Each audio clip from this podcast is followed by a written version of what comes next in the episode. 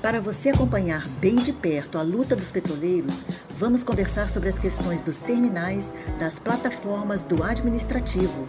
Os diretores do sindicato vão comentar os temas. No panorama jurídico, a orientação certa para a categoria. Fique conosco a partir de agora no Giro Semanal do Sindipetro RJ. Olá, ouvintes internautas. Nesse programa vamos repercutir as notícias que foram publicadas no site do Sindipetro, www.sindipetro.org.br, entre os dias 16 e 19 de novembro. Para comentar, estamos recebendo no estúdio virtual da Rádio Petroleiro os diretores Moara Zanetti. Como vai, Moara? Tudo bem? Oi, Rosa. Oi, ouvintes. Tudo bem? Moara Zanetti, que trabalha no Edifício Senado. Estamos também aqui recebendo, com muito prazer, a presença do Nilson Miranda. Olá, Nilson, tudo certinho? Tudo bem, Rosa. Tudo tranquilo. Oi, Moara. Oi, pessoal que está nos ouvindo. Olá. O Nilson, ele foi do TEBIG, né, em Angra dos Reis, e atualmente ele está na Reduc, em Duque de Caxias, a refinaria. Bom, vamos então ao giro semanal. Na segunda-feira, dia 16, publicamos que, segundo a direção da Petrobras, pelo segundo mês consecutivo, a refinaria Gabriel Passos, a Regap, em Minas Gerais, estabeleceu um novo recorde de vendas de diesel S10. A barreira dos 160 mil metros cúbicos foi quebrada pela primeira vez na história da refinaria em setembro deste ano. E em outubro, as vendas chegaram ao recorde histórico de 165 mil metros cúbicos. O problema é que, enquanto a Regap quebra recordes, a hierarquia bolsonarista da Petrobras pune trabalhadores sindicalistas por expressarem seu direito de opinião contra a privatização da refinaria. Nilson, ainda tem o problema também da empresa não reconhecer a importância dos petroleiros para toda essa produção, não é isso? Exatamente, Rosa. É, é, esse processo de privatização da, da empresa, né, da, começando né, é, pelas refinarias, né, é o caso típico de, de entrega da, da riqueza nacional né, para a iniciativa privada e, e, sem qualquer contrapartida né, que poderia representar uma, uma expansão dos serviços né, para a maioria da população brasileira. Né. É nítido que esse projeto de privatização não é que não é, né, claro, exclusividade do governo atual, ele cumpre as exigências do, dos interesses do, do mercado financeiro, né? É, e na Petrobras é, é um exemplo claro disso, né?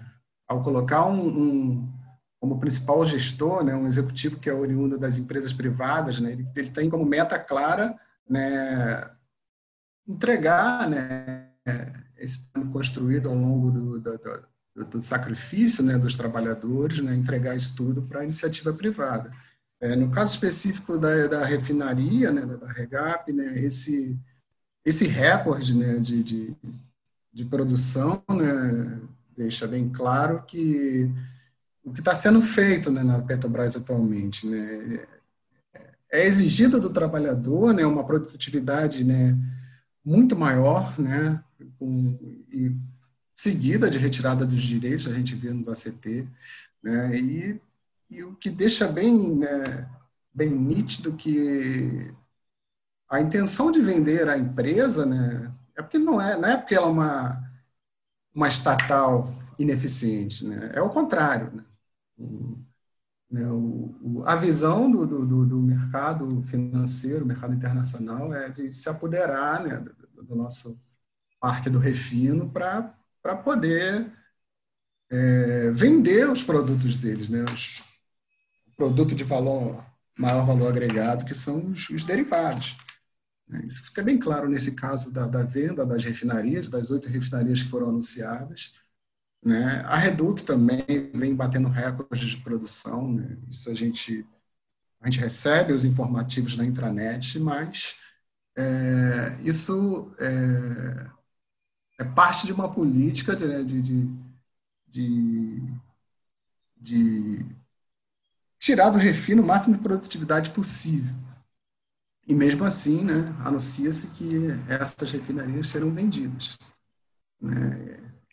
E, ao mesmo tempo, não se reconhece, né, a empresa não reconhece é, que é o trabalhador da Petrobras, né, de, de, de, todas as áreas, das áreas operacionais, administrativas, é que produzem essa riqueza. ao não reconhecer isso, né, não, não é repassado por essa, essa classe trabalhadora, por essa força de trabalho, né, o reconhecimento necessário, né, através de remuneração dos benefícios. Muito pelo contrário, nos últimos acordos, elas, a empresa só vem retirando os direitos, né, vem assim sufocando e oprimindo a classe trabalhadora, apesar de exigir dela né, mais produtividade. Né? Então, é, é, complicado a situação, né? Os petroleiros, né, e os trabalhadores de forma geral, né, passa né, né, nesse governo, né, nesse viés de, de entreguismo e de política neoliberal, né, onde a classe trabalhadora é totalmente esquecida. Na segunda-feira, denunciamos os males que o projeto de lei 3877-2020 do senador petista do Sergipe, Rogério Carvalho, vai causar na sociedade. O projeto dispõe sobre o acolhimento pelo Banco Central do Brasil de depósitos voluntários à vista ou a prazo das instituições financeiras e foi aprovado pelo Senado. Agora vai tramitar na Câmara dos Deputados. A proposta é autorizar o Banco Central de forma ilimitada a remunerar depósitos voluntários de instituições financeiras. Para a Coordenadora Nacional da Auditoria Cidadã da Dívida, a ACD, Maria Lúcia Fatorelli, abre aspas, querem legalizar esse assalto que já vem sendo feito mas de forma ilegal. É uma operação danosa porque o dinheiro que deveria estar nos bancos para estar sendo emprestado para a população a juros baixos, gerando emprego e renda, ficará no Banco Central rendendo juros somente para os banqueiros. Moara. É, enfim, mais uma vez a gente vê aí que as instituições do Estado sendo utilizadas para favorecer banqueiros, para favorecer aqueles que já muito têm, né? Às custas do nosso trabalho e às custas das nossas instituições também. E aí fica muito clara a contradição do discurso liberal que diz que o Estado tem que ser mínimo, né? Que o Estado está muito gordo, é um elefante branco, né? É, presa reduzido, ser enxuto. Esse é um dos argumentos aí para venda, por exemplo, da Petrobras. Só que a gente percebe em situações como essa, mais uma vez, no né, favorecimento dos ricos e dos banqueiros, que na verdade esse discurso só serve para o trabalhador, né? Ainda mais em momentos de crise como a que a gente está vivendo, e em que quem já tem dinheiro, os empresários, os banqueiros querem manter, no mínimo manter, né? de preferência aumentar suas taxas de lucro, e aí vão ainda mais para cima das instituições públicas, né?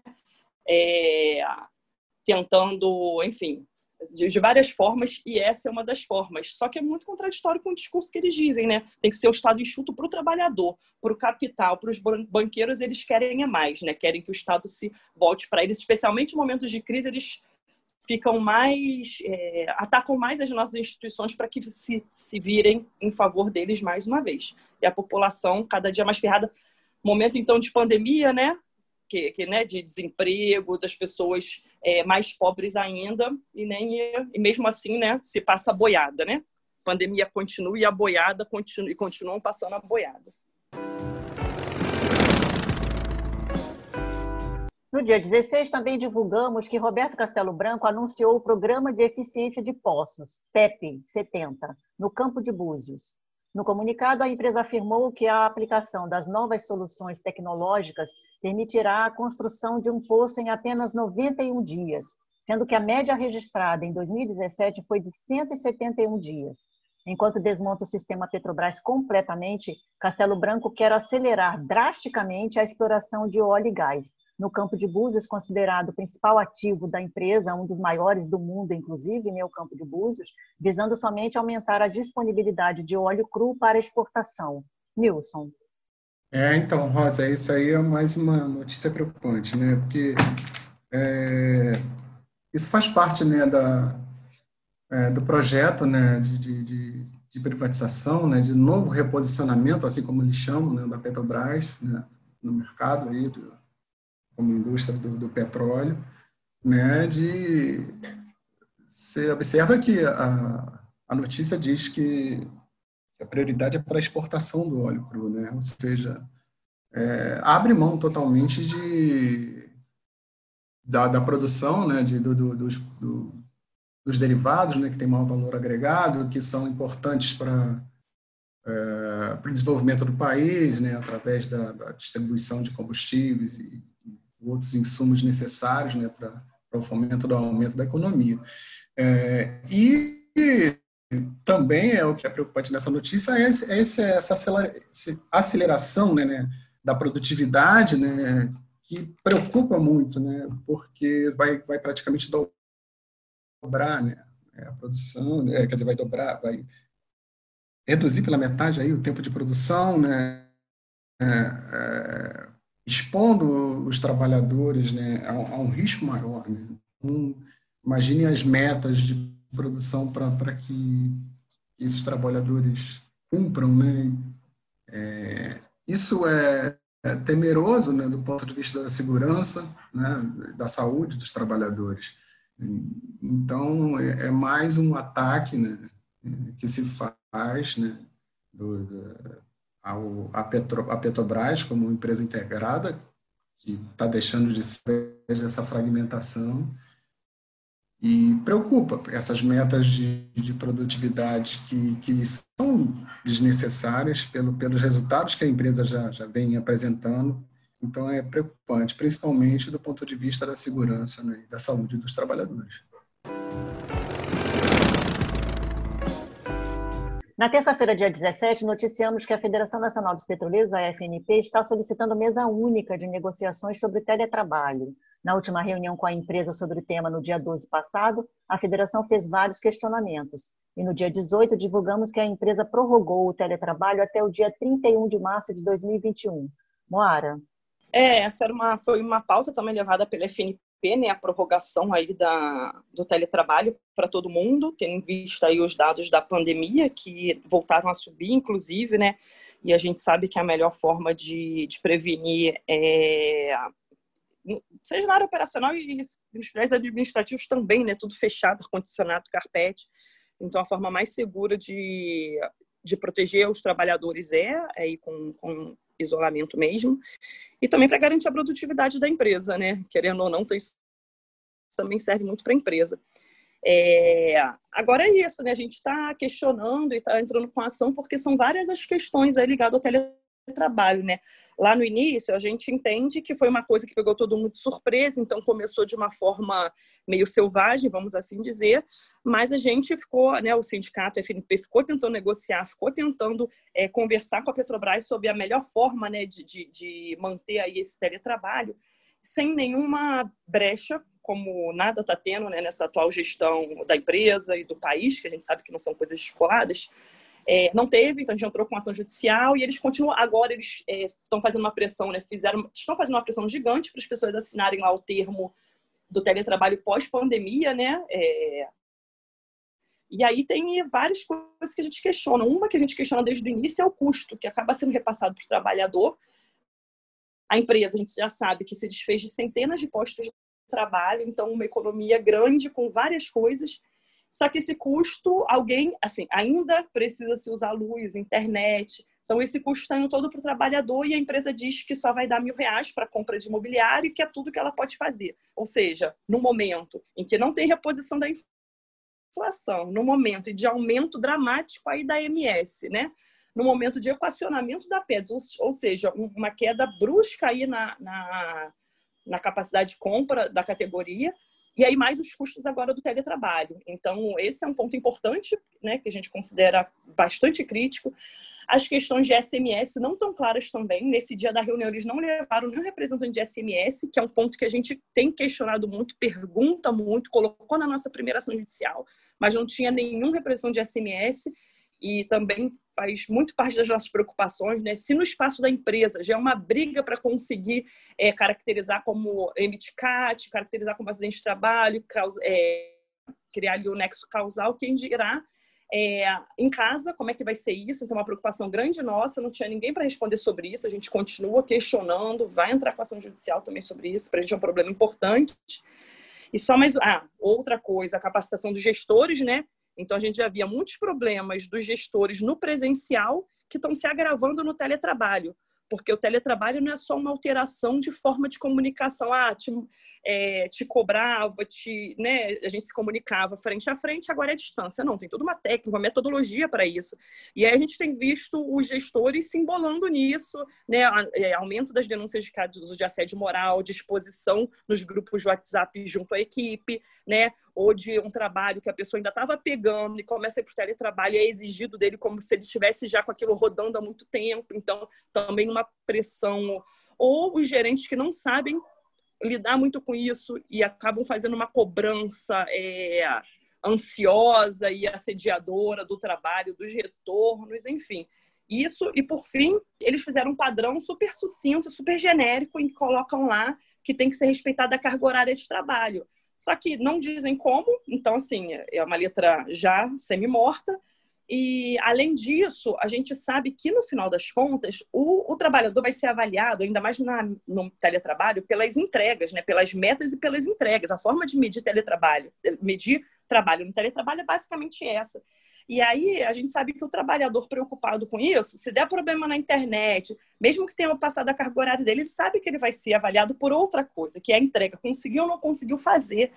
Então, a gente questionou isso, colocou que é preciso cruzar isso. Cruzar, não adianta ter lá no padrão que é, não pode exceder a carga de horário de trabalho. Que condições se dá para isso? Né? Tem que cruzar isso, que é muito importante, mas tem que cruzar com como vai ser calculada essas metas e essas entregas, o tempo que leva, e os problemas com a rede da própria Petrobras, com a internet então, é uma, é, é uma conta aí cruzada que tem que ser feita. É, então, foram vários questionamentos, está na matéria né, da FNP, está bem completinha lá, mas a gente acha que tem muito.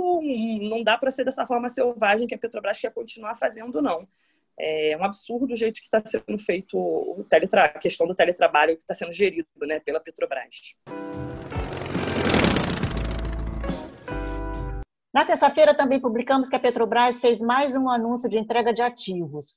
Desta vez é a venda de 50% de sua participação nas concessões de Marlim, Voador, Marlim Leste e Marlim Sul, que em conjunto formam o Polo Marlim, localizado em águas profundas da Bacia de Campos. Assim, vemos que o desmonte prossegue até em área de exploração, justamente a área que a empresa diz que é a prioridade, principalmente para defender a venda de todos os outros ativos, né, Nilson? Exatamente, Rosa. É, esse anúncio aí, né, esse anúncio de venda de 50% do Polo Marlim aí, na Bacia de Campos, né? Foi feito agora pela gestão na segunda-feira. Então, é, é uma confirmação de que a companhia está sendo é, fragmentada, né? Ser privatizada em partes, né? E vai é, confirma também essa intenção de transformar a empresa, se eles não conseguirem a privatização de modo integral, é transformá-la numa empresa esvaziada, né? uma empresa, uma estatal muito pequena e sem é, e sem a relevância né, que ela ainda tem, ela ainda preserva hoje. Né? Então, é, e é contraditório, né? A gente falou anteriormente que com a venda das refinarias e, e tudo mais, né, com esse e, e, e, os, e os terminais adjacentes às refinarias, né, que também tem isso, é, a empresa se tornaria uma, uma empresa de, de EIP, né, exploração de, de produção de, de, petróleo. Mas essa notícia, é, ela é contradiz isso, né? Como você pode propagar que, que vai se vai focar na exploração e produção e vende metade de um campo com essa importância, né? Então, é, isso mostra que essa gestão, é, que é, não é possível confiar né, né, nos rumos né, que essa gestão definiu para a empresa. Né? Então, é preocupante também né, nesse sentido, né, porque nem, nem o propósito que, que eles anunciaram né, está sendo cumprido. Né? Se você vai focar na exploração e produção, você não, não desfaz da metade de um campo da importância do campo do Paulo Marlim. É, isso mostra que a luta né, dos trabalhadores, dos petroleiros e todo o povo brasileiro tem que ser grande, muito grande. Na terça-feira, noticiamos que a P69 entrou em lockdown devido à contaminação de 17 petroleiros que testaram positivo para a Covid-19. A situação é grave, o descaso com o coronavírus vem desde o início da pandemia e agora pode piorar com a volta do crescimento de contaminados e mortos na Petrobras, né, Nilson? Sim, Rosa. É, é, vários, vários jornais né, anunciaram né, que, que essa, né, essa, esse desembarque né, emergencial desses petroleiros, né, então é, é é, e reflete né, o, o, o, quanto a Petrobras né, demorou para tomar as providências né, necessárias né, de, de, de, combate né, a, a, a propagação do, do, do vírus, né, do coronavírus, do novo coronavírus, né, da Covid-19. Né? Então, é, foi anunciado né, né, a questão do, do, do das medidas né, ao longo do tempo né, do, do da pandemia, é, porém com, com, com total é, desprezo para a participação das, das, entidades que representam os trabalhadores, que são os sindicatos, né? Assim, foi praticamente uma recusa da ajuda. Os sindicatos tiveram que, que lutar muito para poder participar né, dessas, dessas tomadas de decisão. Né? O sindicato a intenção era ajudar, né? então é, e tem dados assim muito relevantes, Rosa, que saíram tem um estudo da Fiocruz, né, que mostra que é, que a Covid-19 tem uma taxa de contaminação na Petrobras maior do que a média brasileira, né? Tipo, é, no estudo de outubro, né, a Fiocruz mostrou que na, na Petrobras fica em 4,45, né, arredondando aqui, casos Sim. a cada 100 mil pessoas. Ainda tem um agravante, né, Nilson, que eu me lembrei aqui agora, né, que a gente está sempre comentando também nas publicações da imprensa, do sindicato, de que a empresa continua se negando a não entender a importância da CAT, né? Exatamente. É, é, é só para complementar aqui, né, a Petrobras tem uma taxa de 4,45 casos a cada 100 mil habitantes, que, né, que, por exemplo, se você pegar uma, a média brasileira é de 2, 0,7 né, casos de contaminação a cada 100 mil habitantes. São Paulo, que é uma cidade enorme, está né, tá com 2,29. E até o próprio Rio de Janeiro está com 3,16 casos a cada 100 mil habitantes. Então, a Petrobras ela tem né, assim, o caso assim, típico de um descontrole, né, do, do, da, apesar da empresa anunciar que está fazendo as medidas, né, assim, que a gente acompanha, né, a Moara também, é, a gente vê que os números dizem outra coisa, né? Não é que é, foi anunciada a prorrogação do teletrabalho como uma medida para conter esse, esse, esse avanço. É, então, assim, isso poderia ser evitado com uma maior participação né, dos trabalhadores, né, da, dos sindicatos, né, né, né nessas tomadas de decisão para para conter né, o avanço da pandemia.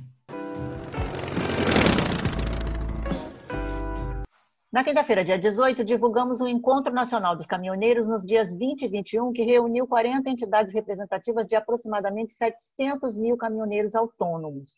Os caminhoneiros afirmaram que estão entrando na luta em defesa das refinarias da Petrobras, Moara. Para a gente essa é uma notícia muito importante, né? Porque a gente viu a força aí, a gente já sabia da, da força dos caminhoneiros, isso ficou muito claro na greve que eles fizeram, se eu não me engano, foi em 2017. E, e é o reconhecimento de que essa é uma luta de todo o povo brasileiro, né? É, tem pessoas que reconhecem isso mais claramente, os trabalhadores da Petrobras, os caminhoneiros que sentem isso muito no cotidiano e para a gente é um, é um ganho muito importante. Assim, a gente tem clareza que é uma luta que tem que ser de toda a sociedade e o quanto setores aí, como os caminhoneiros, que são setores, assim como os petroleiros, capazes de paralisar esse país, é, se incorporando nessa luta, vai ser muito importante e a gente precisa mesmo. Como o Nilson falou, a luta é grande, a luta é contra um governo que, como eu falei também, né, é um governo liberal que diz que o Estado tem que ser enxuto para os trabalhadores, é claro, né, e que a partir daí diz que vai privatizar e quase é um, cerca de 80% é, das empresas é, estatais, né, ou mistas, e que cumpre um papel importante e estratégico na nossa sociedade e no nosso país. Então, é uma luta que está para além da categoria petroleira. É uma luta que está para toda a sociedade e, com certeza, fortalece muito essa incorporação aí dos caminhoneiros. E a gente, e a gente conta com todos os outros setores aí, porque é uma luta contra a privatização da Petrobras, contra a privatização do Banco do Brasil, Casa da Moeda, Correios, enfim, é uma luta grande, é uma luta que precisa ser forte, é uma luta de todos nós. É, e os caminhoneiros também, desde o início, né, estão contra essa política né, de preço de paridade de importação. Então, foi bastante importante também o estreitamento né, do Sindipetra RJ com essa categoria, para justamente também levar esse tipo de informação para que eles entendam né, como é que esse preço é Sim. feito, toda essa questão né, que essa direção bolsonarista leva cada vez mais para o exterior, né, aplicando a dolarização no país e principalmente com relação Isso. aos combustíveis, também é o botijão de gás. Né? Então, foi bastante importante essa conquista né, é, realizada através desse empenho também do sindicato de se aproximar dessa categoria, né, Moara? Sim, com certeza. É, a gente sabe que a refinaria, onde, né, onde valoriza isso, senão a gente volta a ser uma, uma colônia aí, né, de, de, exploração, porque o óleo cru, que é isso que eles dizem que querem manter, e ao mesmo tempo a gente vê a contradição aí, por exemplo, na venda é, dos campos de Marlim, mas Sim. é o que eles dizem, fingem que querem manter. É, ainda que fosse isso, é um problema gigante, seja pelo, porque é uma companhia integrada, nenhuma companhia é, que tenha né, integração de petróleo vem disso, porque sabe da importância disso. Ao contrário, né? elas estão por aí pelo mundo justamente comprando mais campos, né? Pois é, e especialmente a refinaria que é o que dá valor à nossa matéria-prima, né? Então, é de fato uma entrega, e é isso, né? Tem a privatização em si, que às vezes as pessoas é, não, não, percebem, né, quem está de fora, então, porque a companhia, a, a, o sistema Petrobras né, é grande, é complexo e vai sendo vendido por, vendido por partes, né, nem dá para vender tudo junto, a reação popular também seria muito grande. É, mas, tá, mas, além disso, desse processo de venda em si, tem esse outro que já é voltar a Petrobras por os interesses privados e do mercado, que é esse processo aí, né, de colocar os preços é, os nossos preços com referência no mercado externo, com referência no, no mercado internacional. Isso quer dizer o dólar. Isso quer dizer o dólar, que é aquilo que a gente não recebe, a gente recebe em real. Isso quer dizer o dólar que toda vez que a gente vê que sobe, sobe, sobe, e que a gente não, é, né, o real não acompanha, ao mesmo tempo que a gente tem tudo aqui, né? A gente tem desde o do poço lá que tem o petróleo, a matéria-prima, toda a infraestrutura e logística passa pela refinaria, enfim, até o posto, até a bomba de gasolina que foi vendida né, ano passado, a BR. Então, assim, não tem motivo algum para colocar os nossos preços equiparados ao mercado internacional. Isso só deixa a gente mais suscetível aí a tudo que acontece no mercado, né? Ah, deu um problema na Arábia Saudita, o preço foi para não sei quanto. E a gente está ligado a isso quando a gente tem uma é, autonomia quase é, 100%, né? Não é 100%, mas é quase isso. É, então, é, lembrando assim, é importante é... ficar antenado, né, para essa diferença assim, o, é, se falar em mercado internacional para ser uma disputa de preço, é bom, como os economistas fazem essa avaliação, né? É bom. O problema é que eles usam o, o eles querem colocar o preço de importação dolarizado, que é esse que é o problema que tem acontecido. Na sexta-feira, dia 19, divulgamos que o Sindipetra RJ rejeitou a proposta de PLR da empresa. Nilson, pode dar um informe assim rápido para a gente sobre como é que está a situação? Sim, a base do Sindipetra RJ é, rejeitou a proposta da empresa, né, que era é, extremamente rebaixada, né, é, do ponto de vista de participação de lucro, né, essa, essa limitação né, a uma remuneração, né, podendo chegar a uma remuneração, numa empresa aí que a gente já, já anunciou aí nas, nas, nas falas anteriores, né, que vem batendo recordes, né, não só em, no refino, como na, na produção, da, da, na exploração, né, e na hora de remunerar trabalhador, ela apresentou essa proposta extremamente rebaixada. A categoria entendeu né, que, que essa proposta tem que melhorar, né? É, e rejeitou, né? Pelo menos na base, podemos falar pela base do Sindipetra RJ, né?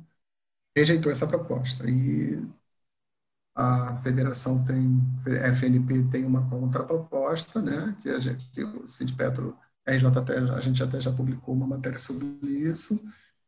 E a gente vai para as novas negociação, negociações com a empresa, né, buscando é, melhorar né, essa distribuição de, de, de lucros e resultados. Nessa semana, também convocamos todos aos atos agendados para o dia 20, Dia Nacional da Consciência Negra. Lamentavelmente, o relatório de sustentabilidade de 2019 da Petrobras não informa o número atual de trabalhadores próprios negros diante do universo de 46.416 empregados, tampouco sobre a distribuição em termos de lotação, cargo e função. Moara, além da empresa não ter esse tipo de transparência, a gente sabe também o quanto é difícil né, essa, essa né, a convivência dessas pessoas né, na empresa e justamente também você acompanha bem de perto o grupo de trabalho Diversidades e Combate às Opressões nessa gestão, né? Então, a, a discriminação né, racial, a inserção dos negros no mercado de trabalho, a gente vê a olhos nus, né, que a Petrobras é um reflexo grande aí da sociedade e é, né, da, da, de que os trabalhadores negros são poucos, né, de cargo de nível superior, com, com vínculo mais, mais estável, né, como petroleiros próprios, ocupam basicamente as, as, os postos, né, como terceirizado, limpeza, copa. É, a gente sabe que isso não é à toa, a gente sabe que isso é um processo histórico, né, de anos e anos de escravidão e de repente os escravos com muita luta conseguiram ser libertos, né? E é importante que se diga que foi muita luta dos negros, dos escravos, porque isso se esconde, né? Se, embranque, é, se embran... eu não sei como fala, mas enfim, se, se deixa branca e masculino todo o avanço da sociedade, todas as lutas. Então, se não se fala, né, que foi fruto da luta dos escravos, e aí foram libertos, só que sem nenhum foram, na verdade, jogados, né, é, para rua, assim. De repente não tinham nem casa, nem comida, nem trabalho, nem formação, nem nada. E não se fez nenhuma política pública para isso, né, para dar conta aí desse desse tempo que eles ficaram sem conseguir construir aí alguma coisa melhor. E isso se reproduz, né, se reproduz até hoje, né, porque se você não tem condições de, né, se você tem que trabalhar em vez de estudar, se você tem que, né, é, enfim, abrir mão do trabalho para ficar com os filhos, se você não tem escola, se você, né, não, não acessa aí a, a, a escolaridade. Então a gente sabe que é um processo histórico que se perpetua até hoje. E a gente vê isso muito claramente né, na Petrobras. Agora a gente sabe o quanto nessa luta, né, é, é crucial assim se reconhecer o racismo, o que é uma coisa complicada no Brasil é, se reconhecer, se criar dados, se gerar dados. Então, por isso a importância de ter esses dados é muito importante, porque são, são os primeiros passos para a luta né, contra o racismo. É você reconhecer, é você ter números, é, é, o primeiro grande passo. Então, é uma pena não ter isso, apesar da gente ver o tempo todo a olhos nus isso, né? E aí, nesse sentido, também a importância das políticas afirmativas, né? Para tentar aí, não vamos dizer na verdade, a gente sabe a situação da classe trabalhadora como um todo no Brasil, né? Muito desemprego, muito subemprego, muito, é, enfim, exploração, muito assédio. Mas a gente percebe que mesmo diante de tanto, tanta desgraça, a população negra ainda é que mais sofre dentro da classe trabalhadora. Então, a política, as políticas afirmativas não são a redenção, né, é, do povo é, negro, pobre, mas a gente sabe que minimiza aí as diferenças, né? Gente sabe que efetivamente as diferenças é, em uma sociedade sem opressão, sem discriminação, se dá numa outra sociedade em que o ser humano e que o coletivo seja o grande valor de uma sociedade. Então, para mim, na minha visão, é uma sociedade socialista. A gente sabe que a libertação de toda, todos os trabalhadores é aí, mas não dá para ficar sentado esperando é, quando isso vai acontecer para aí sim os negros né, conseguirem alguma coisa aí depois de tantos anos de discriminação e de desvantagem, né? Então, eu tenho clareza que a libertação completa de todos vai ser em outra sociedade. Agora, não dá para ficar igual também alguns que são contra é, as, é, as ações afirmativas que dizem não, mas, é, enfim, não tem que ter política, isso vai acontecer. A gente espera 500 anos, né? Vai esperar mais quanto? Assim como para mim também, não dá para esperar ter o socialismo para que se avance aí nas questões raciais, não dá. Então, também a importância das políticas afirmativas. E só para fechar, assim, e para mim, né, e na nossa avaliação do, da gestão do Sindipetra, a luta antirracista passa necessariamente pela luta fora Bolsonaro, Mourão, e fora também o. Qual é o nome do moço, gente? Sérgio Camargo, né, que está o presidente da Fundação Cultural Palmares, que presta um desserviço né, à população negra, ao movimento negro, inclusive chama o movimento negro de escória maldita então, né, é um presidente que diz que toda a luta contra as opressões é mimimi, a luta das mulheres, a luta dos negros. Então, esse governo é, é um retrocesso para todos os trabalhadores. Então, não é porque eu não vou com a cara do Bolsonaro, mas fato é que as políticas dele são para ferrar ainda mais os trabalhadores e retroceder nos poucos avanços que a gente, aliás, nos avanços que a gente consegue com muita luta, né? É, okay. E junto a isso aí, o Sérgio Camargo. Então, assim, a luta contra a luta antirracista passa necessariamente pela luta de fora Bolsonaro, Mourão e Sérgio Camargo. Vamos então à agenda semanal. Dia 24 tem reunião interna da FNP e dia 26 acontece a live quinzenal do Sindipetra RJ às 7 da noite. Você não pode perder. Eu vou então me despedir de vocês, ouvintes. Vou pedir rapidamente para os nossos convidados darem um tchauzinho. Moara Zanetti, por favor. Tchau, gente. Obrigada aí pela audiência. E nesse giro rápido a gente percebe que é muita luta, é muita coisa, né? Mas estamos juntos aí, não vamos esmorecer, estamos juntos na luta. Tá ótimo. Muito obrigada, Mora Zanetti, que é do Senado, esteve aqui com a gente hoje. Estamos também, então, com o Nilson Miranda, que atualmente está na Reduc. Por favor, Nilson, rapidamente uma despedida. É, bom, pessoal que esteve conosco aí, aquele abraço, né? E que não desistam da luta e que nós seguimos firmes e juntos. Um abraço, Rosa, um abraço, Moara. Obrigada, Nilson. Tchau, um abraço a todos. Espero por vocês no próximo Giro Semanal. Lembro para compartilharem no www.sindipetro.org.br na página da Rádio Petroleira, também no Spotify e a gente tem agora publicado também no YouTube para vocês comentarem. Um abraço a todos e até o próximo. Os temas que mais repercutiram na Semana dos Petroleiros você acompanha aqui no Giro Semanal do Sindipetra RJ, uma nova edição todas as sextas. Ouça e compartilhe.